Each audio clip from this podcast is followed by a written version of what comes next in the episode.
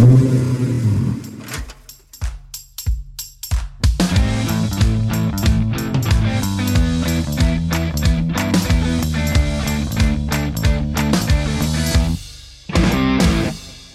chers passionnés. Parlons un peu de communication au cours de cette 21e spéciale. Sans communication, il ne peut se présenter de relation, n'est-ce pas? Et qui dit relation Dit émotion. Quand c'est la cacophonie dans une équipe, on ne se sent pas vraiment bien en général. Au contraire d'une équipe en harmonie totale. Qu'en penses-tu? Un peu comme quand on écoute une musique avec une belle symphonie. Cela nous transporte, alors qu'une musique en disharmonie qui ne convient pas forcément, qui ne nous plaît pas forcément, ça sonne faux. Et ça a un effet direct sur notre état émotionnel. Une musique qu'on n'aime pas, on va pas se sentir bien. Alors qu'une musique qu'on aime bien, ça va nous mettre en joie, entre autres.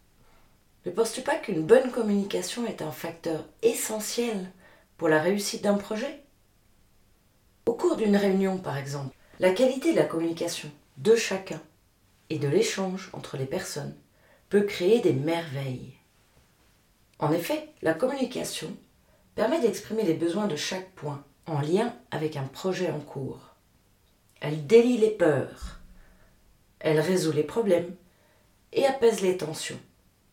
Améliorer la collaboration favorise aussi les échanges d'idées, de possibilités, favorables à toutes les parties. Elle peut apporter de la créativité et de l'innovation, comme dans les pratiques de design thinking. Une méthode de relation et de communication innovante qui s'est développée en entreprise au cours de ces dernières années. De plus en plus d'entreprises utilisent l'outil de design thinking pour développer l'intelligence collective. Concernant la réalisation d'une offre, d'un projet ou encore la résolution d'un problème. L'objectif du design thinking est de faire travailler de concert des professionnels de l'ensemble des métiers en combinant toutes les compétences à un instant donné, style une demi-après-midi, une demi-matinée. Un véritable projet collaboratif dans une organisation qui favorise le travail en équipe, avec des jeux de post-it et de tableaux blancs où on écrit des tableaux, des cases, des idées. Ce qui a le bénéfice de faire émerger des solutions innovantes.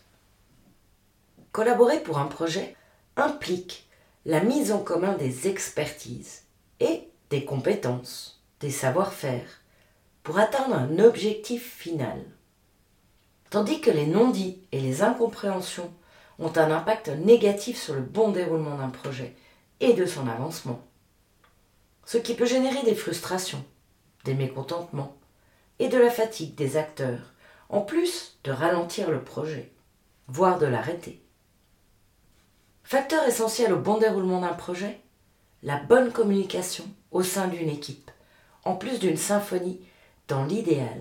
Cela apporte l'esprit d'équipe, une bonne compréhension du projet dans sa globalité et surtout augmente l'engagement et la motivation de chacun. Comme on l'a vu avec les particules, dans la spéciale Réduire les désaccords en apprenant l'influence des particules et le champ de X, ou encore avec le 1 plus 1 égale 3 de Bertrand Picard. L'art de la communication permet de comprendre, d'échanger des informations et apporte un sentiment d'appartenance au groupe. Qui dit communication dit une information. Une personne émettrice qui émet cette information et au moins une personne réceptrice, voire plusieurs personnes. Pour que la personne réceptrice perçoive l'information, la qualité d'écoute en est primordiale. Connaissez-vous la fameuse citation de Bernard Weber? Entre ce que je pense, ce que je veux dire ce que je crois dire, ce que je dis, ce que vous avez envie d'entendre, ce que vous entendez, ce que vous comprenez, il y a au moins dix possibilités qu'on ait des difficultés à communiquer. Mais essayons quand même. Pour qu'une équipe devienne efficace, certaines caractéristiques structurelles sont essentielles à développer. Tout dépend des théories. Pour certains, le principal sera le rôle de chaque personne au sein du groupe. La clarté sur les rôles de chacun paraît essentielle et impose ainsi le respect et le dialogue entre chaque membre pour l'acceptation des rôles de chacun. Toutefois, le principal but d'une réunion est de prendre des décisions, n'est-ce pas? Ou, dans l'idéal, toutes les personnes vont s'éclater à réaliser ces tâches. Alors, que se passe-t-il si cette réunion est inexistante? Et comment passer des conflits, des blocages d'un projet, à un projet réalisé en symphonie? Vous rappelez la musique? Une symphonie harmonique. Donc, en résumé, nous avons les relations qui enclenchent des communications et des émotions. Et la communication dans tout cela? Une communication bienveillante enclenche le fait d'écouter ses propres besoins en premier, qui eux-mêmes impulsent des émotions positives. Car comme on l'a vu dans les spéciales émotions, avec le tableau de bord des émotions, écouter ses propres besoins va enclencher des émotions positives, voire négatives quand ces besoins ne sont pas satisfaits, évidemment. D'où le fort lien entre les relations et les émotions. Et oui, on y revient toujours, aux émotions. Tu l'auras peut-être compris, nous commençons à parler là de CNV. Qu'est-ce donc CNV À ces abréviations. La communication non violente. Voici ce que c'est CNV, communication non violente. Bon, on pourrait dire communication bienveillante. La CNV a été développée par Marshall Rosenberg dans les années 1960. Il écrit dans son livre le plus connu Les mots sont des fenêtres ou bien ils sont des murs. Ils nous condamnent ou ils nous libèrent. Marshall décrit la CNV comme une combinaison d'un langage, d'une façon de penser, d'un savoir-faire en communication. Cette dernière a démontré depuis des transformations profondes et souvent inattendues dans nos relations. Alors, pourquoi n'avons-nous pas appris cela à l'école? Bon, ça c'est un autre sujet. L'objectif de cette méthode de la CNV est de se détacher du conditionnement culturel et de développer son empathie, de rétablir le lien qui existe avec soi-même et avec les autres. En d'autres mots, c'est communiquer à partir du cœur. Marshall utilise la méthode de deux animaux dans la pratique de la CNV. Une métaphore bien agréable. La girafe avec son long cou et le chacal qui montre ses dents. On y revient plus loin. Je cite à présent Thomas Dosenburg, un spécialiste de la communication non violente. La communication non violente désigne donc une rencontre vraie avec soi et autrui, reposant sur une connaissance approfondie de ses besoins propres. Elle permet notamment d'apprendre à transformer une situation initiale de conflit de frustration ou d'incompréhension en situation de dialogue et d'échange. Sais-tu pourquoi la girafe représente la partie de nous qui porte attention à bien comprendre l'autre, en acceptant les désaccords et s'exprime sincèrement sans peur de sa vulnérabilité? Bien en fait, c'est l'animal au monde qui a le plus grand cœur. Et oui.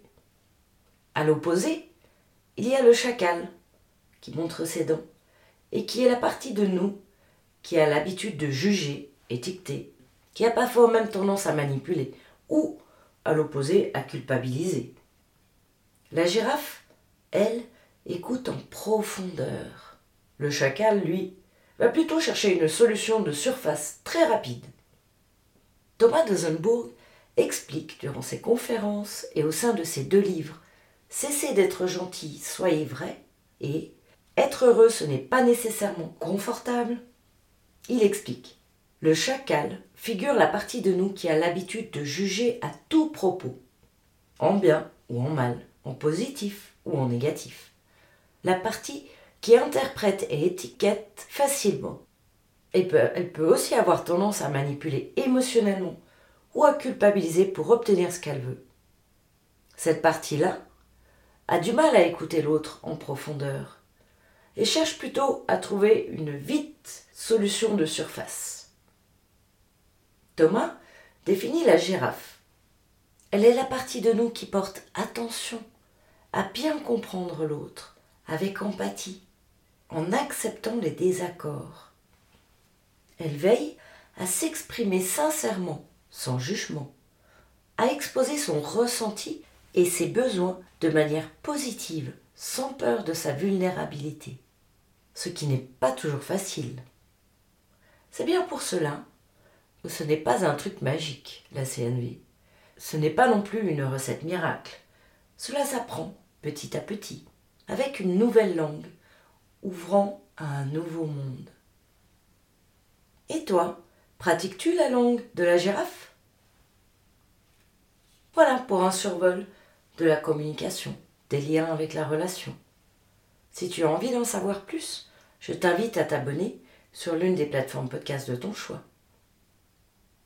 Alors, à tout de suite sur la chaîne Maximise ton potentiel, dans un jour, dans une semaine, dans un mois. Pour la nouvelle spéciale qui sort chaque lundi à minuit une, c'est quand tu veux, c'est en ligne. Tiens d'ailleurs, la prochaine spéciale, ça sera une rétro de l'année en cours toujours intéressant. Nous repartons donc vers les objectifs et le constat de la réalisation de ces objectifs de l'année précédente, du mois précédent, de la semaine précédente. Ça s'applique autant qu'on l'on souhaite. Merci pour ton écoute. Et surtout, surtout, rappelle-toi, là où tu regardes, tu vas. À bientôt et bonne pratique.